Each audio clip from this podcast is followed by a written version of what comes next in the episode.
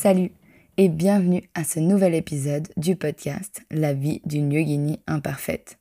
Dans ce podcast, on parle de tout, de rien, mais surtout de yoga.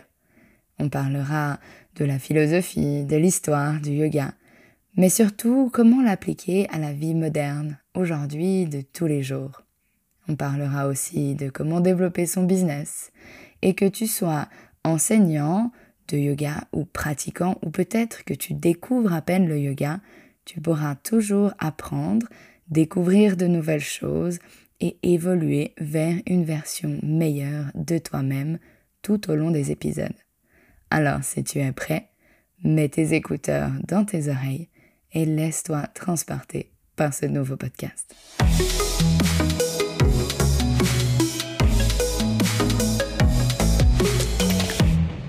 Aujourd'hui, je voulais te proposer un sujet qui parle de la vie quotidienne, d'avoir des doutes et comment essayer de les surmonter par le yoga.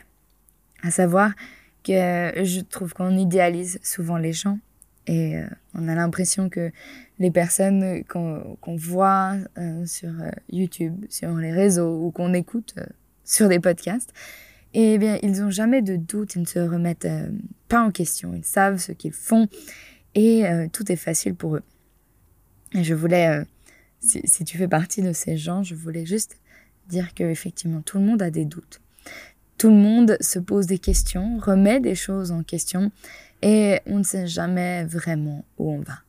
En vrai, je pense que personne n'a vraiment tout figured out et que on ne se pose plus de questions. Personne n'a plus de doutes.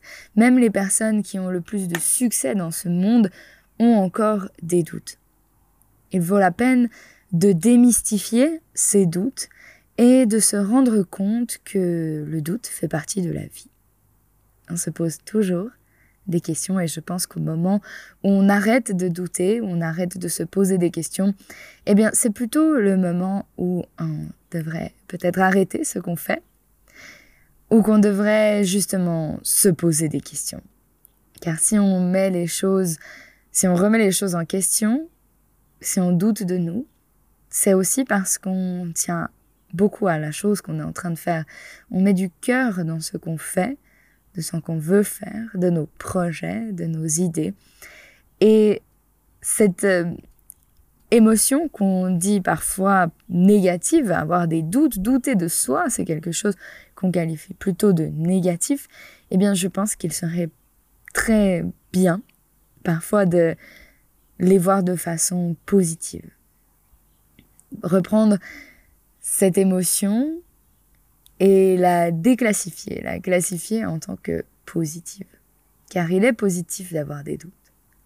Il est positif de se remettre en question, de toujours imaginer ce qu'on pourrait faire mieux, comment on pourrait le faire mieux, ou de simplement remettre en question est-ce que c'est vraiment ce qu'on veut faire, ce qu'on est en train de faire? Alors, déjà, la première chose à faire est d'accepter d'avoir des doutes, accepter que ça fait partie de la vie, accepter que c'est normal de faire avec et de se dire que c'est plutôt une bonne chose parce que on met de l'attention dans ce qu'on a, dans ce qu'on fait. Et désolé d'être un peu un peu mal poli, mais en gros, ça veut dire qu'on n'en a pas rien à foutre de ce qu'on est en train de faire. Et du coup, c'est plutôt positif. Le yoga, c'est pas seulement des asanas, c'est pas seulement des postures, c'est pas seulement un guerrier 1, un guerrier 2, un vinyasa, un shavasana sur son tapis. Le yoga, c'est aussi une façon de vivre. C'est une façon de voir les choses. C'est une façon de écouter son corps, son cœur, son esprit. C'est toute une philosophie. C'est une façon de voir la vie, de voir les autres. C'est une façon de vivre jour après jour. Et pour ceci, le, le yoga nous dit qu'il existe un dharma, qu'il existe une raison pour laquelle nous sommes là, sur Terre. Et une fois qu'on a trouvé notre dharma, eh bien les choses deviennent faciles. Si on a trouvé ce pourquoi on est là, c'est pourquoi on est fait, eh bien tout devient facile et on ne se pose plus de questions. Eh bien, je pense que on ne peut pas tous trouver notre dharma. Et peut-être qu'on en a plusieurs, d'ailleurs. Je pense, c'est vraiment mon avis très personnel. Je pense pas qu'on soit là pour faire une seule chose dans la vie. Et que c'est une seule fois qu'on aura trouvé cette chose qu'on ne se posera pas de questions. C'est un peu comme euh, trouver son âme sœur. On se pose toujours des questions jusqu'à qu'on trouve notre âme sœur. Et là, notre relation devient facile. On ne se pose plus de questions et tout roule. Alors que je pense que c'est pas vrai. dans ma façon de voir les choses, on on n'est pas on n'a pas besoin de trouver notre âme sœur pour avoir une relation incroyable avec quelqu'un. Et même si on aura trouvé notre âme sœur, eh bien cette relation ne sera pas facile car rien n'est facile dans la vie. Et je pense que trouver son dharma, trouver sa, sa raison d'être là, sa raison de faire les choses, c'est pas un but dans la vie. Le but, c'est de faire les choses qu'on aime faire, pour lesquelles on est bon ou bonne. Et quand on trouve ces choses qu'on aime faire et pour lesquelles on est bon, en général, elles sont plus faciles à faire que les choses qu'on n'aime pas faire. Ça, c'est sûr quand on aime faire les choses et qu'en plus on est bon dedans, eh bien on a de la motivation parce qu'on arrive à trouver des résultats et on aime faire ce qu'on fait. Du coup, on aime le process, on aime le travail derrière et les choses deviennent plus légères, plus faciles, plus naturelles. Mais ça ne veut pas dire qu'on ne se pose pas de questions, qu'on ne remet pas les choses en question et qu'on n'a pas de doute. Alors oui, trouver son dharma, c'est une bonne chose, mais ça ne devrait pas être la chose qu'on fait dans notre vie, car c'est un peu comme la poursuite d'une âme sœur. L'idée pour moi est plutôt de trouver ce qu'on aime, ce qui nous apporte de l'énergie, ce qui nous apporte de la joie. Et une fois qu'on a trouvé ça, eh bien il faut s'y accrocher. Et c'est ça le plus dur, c'est de rester avec cette idée, d'être consistant, de continuer, de persévérer, jour après jour, mois après mois, année après année. D'être d'accord de faire face au succès, d'être d'accord de faire face aux défaites. De oui, bien sûr, oser changer.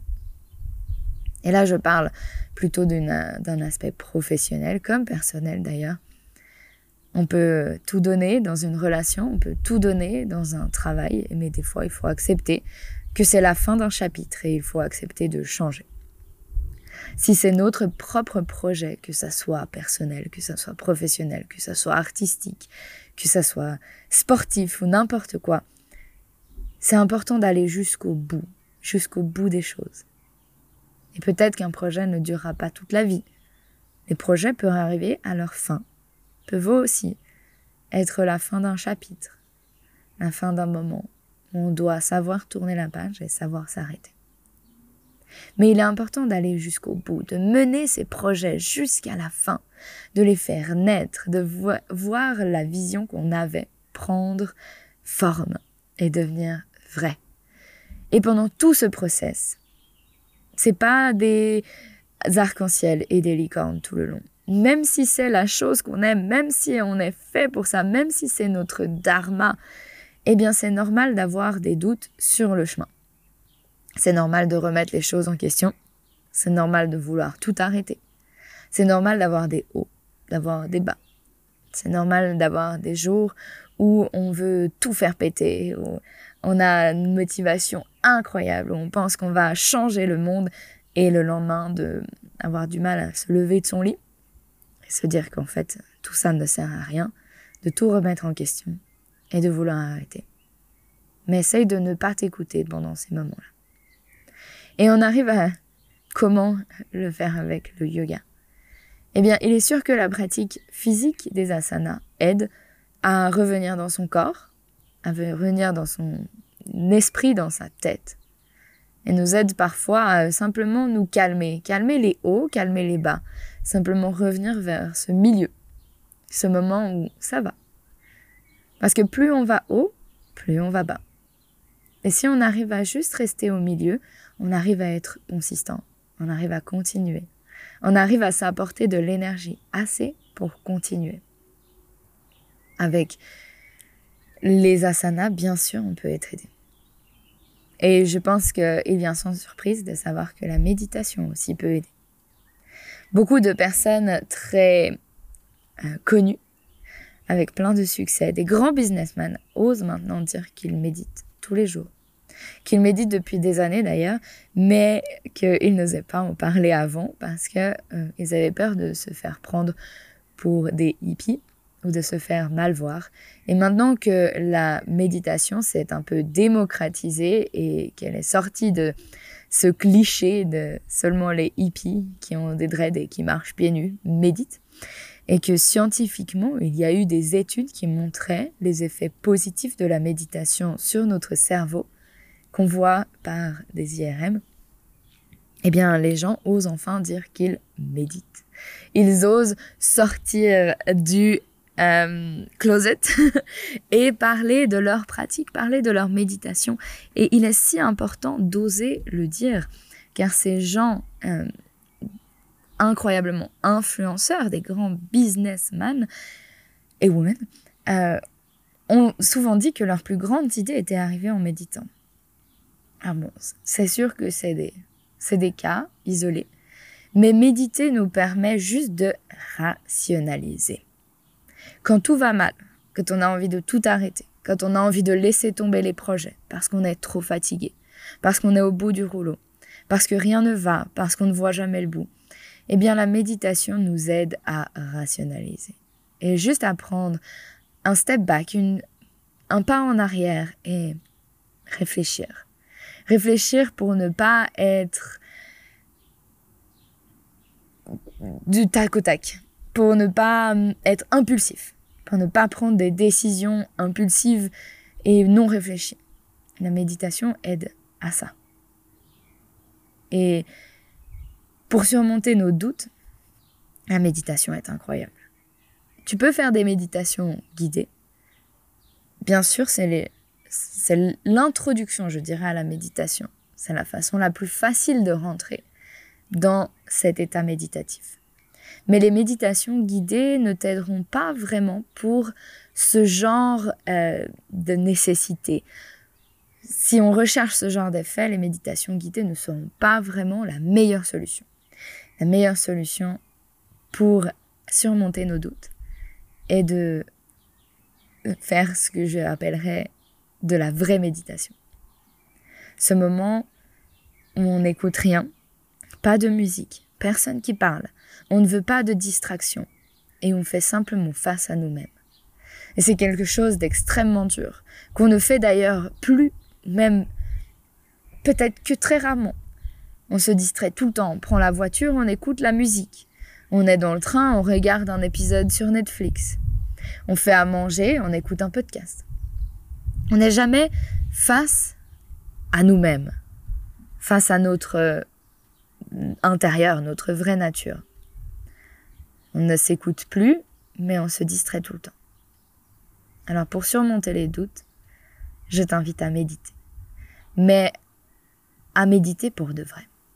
Assieds-toi ou couche-toi et concentre-toi sur ta respiration. Il y a plein d'idées, il y a plein d'exercices de méditation qui existent. Il y a plein de livres qui te guideront j'ai d'ailleurs même écrit un e-book sur la méditation qui se trouve sur mon site internet si tu veux aller le voir. Tu peux cliquer dans la description du podcast ou tu peux aller simplement sur www.studio.adelinefrossa.ch et tu trouveras ce petit e-book. Dedans, il y a beaucoup d'exercices à faire pour la méditation non guidée. Du coup, vraiment de la méditation par toi-même, des exercices comme compter ses respirations ou verbaliser les respirations ou entendre euh, et laisser partir ses pensées. Il y a vraiment énormément de choses car il est très dur de simplement réussir à tout s'arrêter, arrêter ses pensées et méditer. C'est pourquoi même quand on passe de la méditation guidée à la méditation silencieuse, il est important de faire quelques exercices pour s'aider à trouver en fait ce, ce rythme, ce ressenti. En dehors de la méditation, le yoga, la philosophie du yoga, nous apprend à ne pas réagir face aux attaques, face aux impulsions.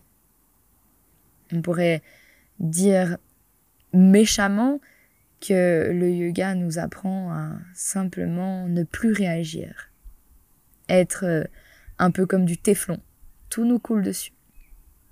Et c'est pas pour devenir moins intéressant, moins réactif ou peut-être même genre des êtres sans intérêt, ce qui pourrait être euh, interprété comme ceci. Mais en fait, ça nous aide à simplement ne pas se laisser prendre par ses émotions. Le yoga, par sa pratique physique, par la méditation, par la respiration, par toute la philosophie qu'il y a derrière, que je t'invite à découvrir dans d'autres podcasts ou dans des livres, par les yamas et les niyamas, ces façons de vivre la vie et d'interagir avec les autres, nous aide simplement à toujours prendre le temps de réagir face aux situations dans lesquelles on se trouve. Par cette habitude ou cette façon de voir les choses, on apprend à voir une situation, à l'analyser, à observer quelles émotions ressortent par cette situation, puis à décider de vivre ou non ces émotions, à décider si on veut se laisser emporter par nos émotions ou non. Simplement essayer de se libérer de ce ressenti où on est accroché à ses émotions, où on devient nos émotions. Eh bien, la philosophie yogique t'aide à ne plus subir tes émotions, mais à les vivre si tu en as envie ou non. À aider à réagir, à savoir si on veut réagir ou non.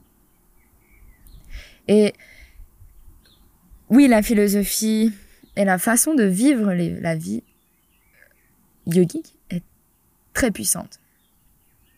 Et c'est des petits principes qu'il y a à intégrer dans ta vie. Et vraiment pour ceci, ils méritent un, un épisode, d'ailleurs bien plus qu'un épisode de podcast tout entier à eux-mêmes. Euh, alors je t'invite à écouter euh, les épisodes sur les yamas et les niyamas. C'est vraiment euh, des épisodes de podcast que j'ai fait il y a pas mal de temps et ils sont dans tous les, vraiment les premiers épisodes de la vie d'une yogini imparfaite.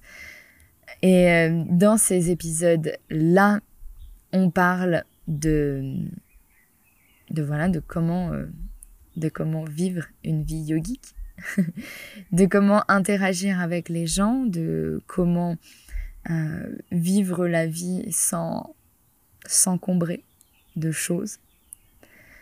Euh, tu trouveras les niyamas dans l'épisode numéro 33 de, de la vie d'une yogini imparfaite. J'aime beaucoup ne pas euh, faire de post-production de l'épisode, euh, des, podcasts comme ça. Vous, entendez vraiment Adeline la vraie, sans, sans filtre. Et des fois, ben, je bug un petit peu. Mais voilà, l'épisode 33, vous trouverez les niyamas et dans l'épisode 26, vous trouverez les yamas. Ces deux principes de la vie yogique qui nous guident jour après jour dans notre vie quotidienne et qui sont extrêmement importants à découvrir.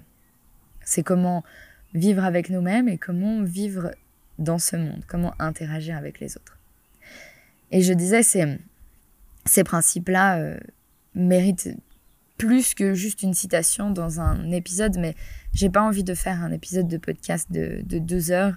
Du coup, je ne vais pas m'aventurer là-dedans et surtout, j'ai déjà fait des podcasts là-dessus. Du coup, vraiment, je t'invite à les écouter si tu ne sais pas ce que c'est les yamas et les niyamas, ou je t'invite à simplement découvrir un livre sur la philosophie du yoga qui t'aidera peut-être beaucoup plus que ces simples petits podcasts pour découvrir ces principes de vie yogique. Ils sont essentiels, ils sont importants, ils sont très intéressants à intégrer dans la vie de tous les jours.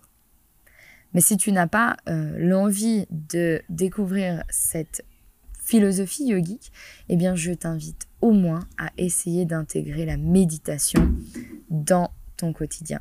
Parce que ça, c'est un, c'est un outil extrêmement puissant extrêmement intéressant qui changera vraiment ta vie. Et avec laquelle tu pourras surmonter les doutes de la vie. Tu pourras continuer, bien sûr, à te remettre en question, mais tu pourras trouver des réponses. Et c'est ça qui est important.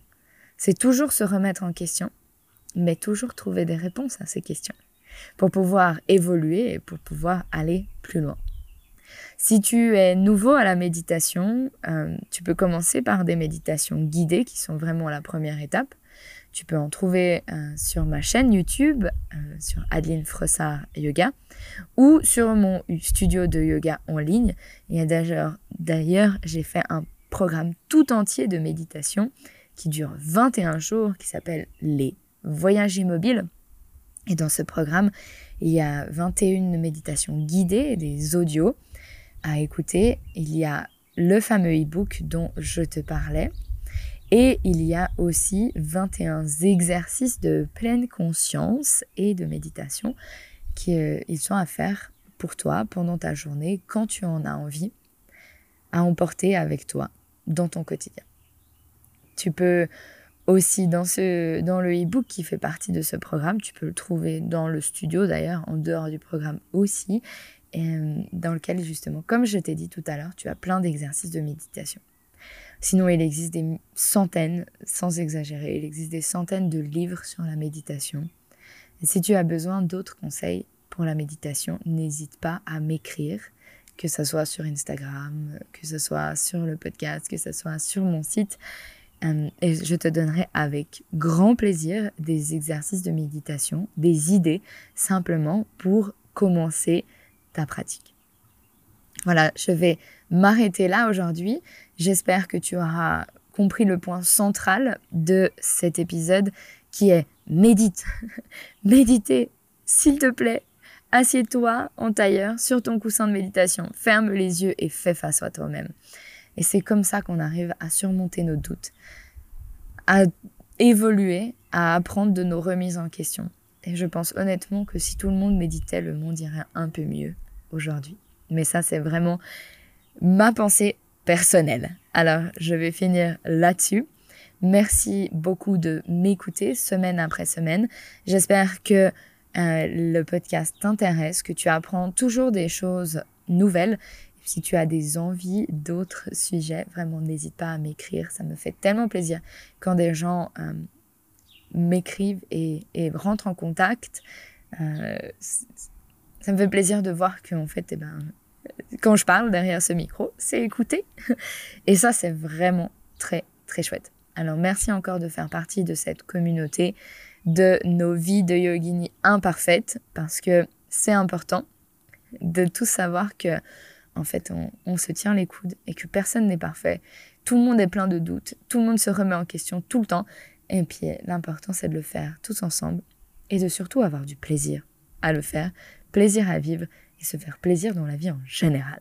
Voilà, j'espère qu'on se retrouve la semaine prochaine pour un prochain épisode de podcast. À très vite Voilà, tu es arrivé à la fin de ce podcast. J'espère que tu as aimé ce que tu as écouté, ce que tu as appris. Si c'est le cas, alors n'hésite pas à nous laisser des commentaires, de noter le podcast et surtout de t'abonner.